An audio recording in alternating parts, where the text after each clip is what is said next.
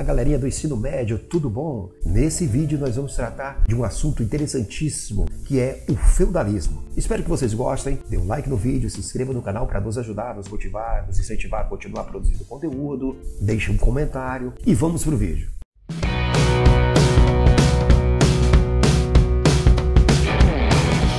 O sistema feudal. O sistema capitalista ele vai ter início no século XV com a decadência do sistema feudal. E o que era o sistema feudal? Foi uma organização econômica, política, social e cultural baseada na posse da terra na Europa na Idade Média, entre o século V e o século XV, após a crise do Império Romano. A sociedade feudal. Uma das principais características do sistema feudal era a sociedade estamental, ou seja, ela era dividida em estamentos e não em classes. É importante ressaltar que uma sociedade organizada em estamentos é uma sociedade em que não há mobilidade social. Se o indivíduo nasceu num estamento, muito provavelmente ele vai viver e morrer naquele estamento. Se o sujeito é nobre, ele muito provavelmente vai viver e morrer nobre. Se ele é um camponês, muito provavelmente ele vai morrer como camponês. Diferentemente de uma sociedade organizada em classes sociais, em que o indivíduo pode sair de uma classe para outra porque há mobilidade social. Aqui na sociedade feudal, não. É uma sociedade organizada em estamentos. Os estamentos são camadas sociais estanques e destituídas da mobilidade social.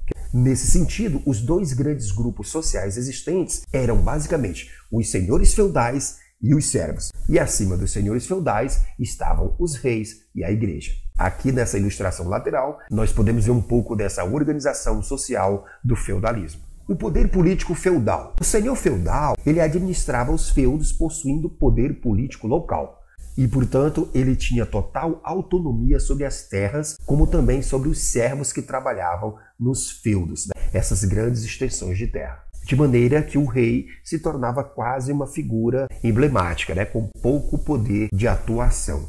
Aqui nós vamos ter uma Europa fragmentada politicamente em feudos. A economia feudal a produção feudal era autossuficiente, se destinava ao consumo local de seus habitantes e nem sempre às trocas comerciais, que ocorriam com baixa frequência. Observe que a economia feudal era baseada na troca de produtos, não existia moedas de circulação. Quando um feudo produzia um excedente de algum alimento, geralmente se trocava com outro feudo por outro alimento sem o uso da moeda. A decadência do sistema feudal ocorreu por diversos motivos. Primeiro, nós vamos ter as expansões ultramarinas do século XV, o crescimento das cidades, o aumento da população, o surgimento das feiras livres, o desenvolvimento do comércio e o surgimento de uma nova classe social, a burguesia o declínio do feudalismo e seus aspectos econômicos. Os fatores que vão levar à decadência do feudalismo, de modo geral, será a aparição da moeda como valor de troca e o surgimento do sistema capitalista, que é quando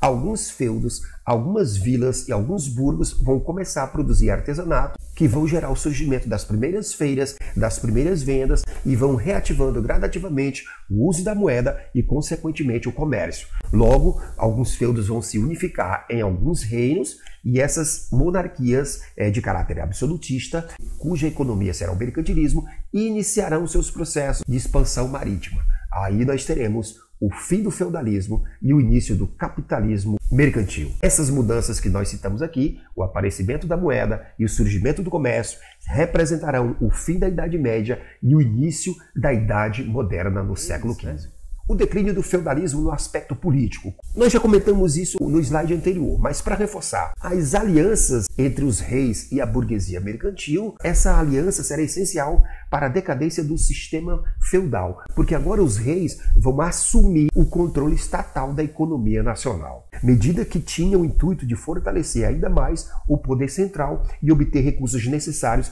para a expansão do comércio. Então os burgueses vão se reunir em torno de um rei e esse rei vai centralizar o poder antes fragmentado em feudos nas mãos dos senhores feudais. Esse rei vai concentrar esse poder na mão deles e vai começar a organizar a sua atividade econômica a partir dos interesses dessa nova classe que é a burguesia. Agora nós vamos ter uma moeda padrão, um peso padrão, um conjunto de leis, um exército, um território, uma política tributária. O Estado começa a se organizar para que a burguesia possa comercializar. Portanto, o declínio do feudalismo e o nascimento do capitalismo se dá dessa junção do rei com a burguesia. Muito bem, chegamos ao final do vídeo. Abraço em todos vocês, dê um like, se inscreva no canal e até a próxima.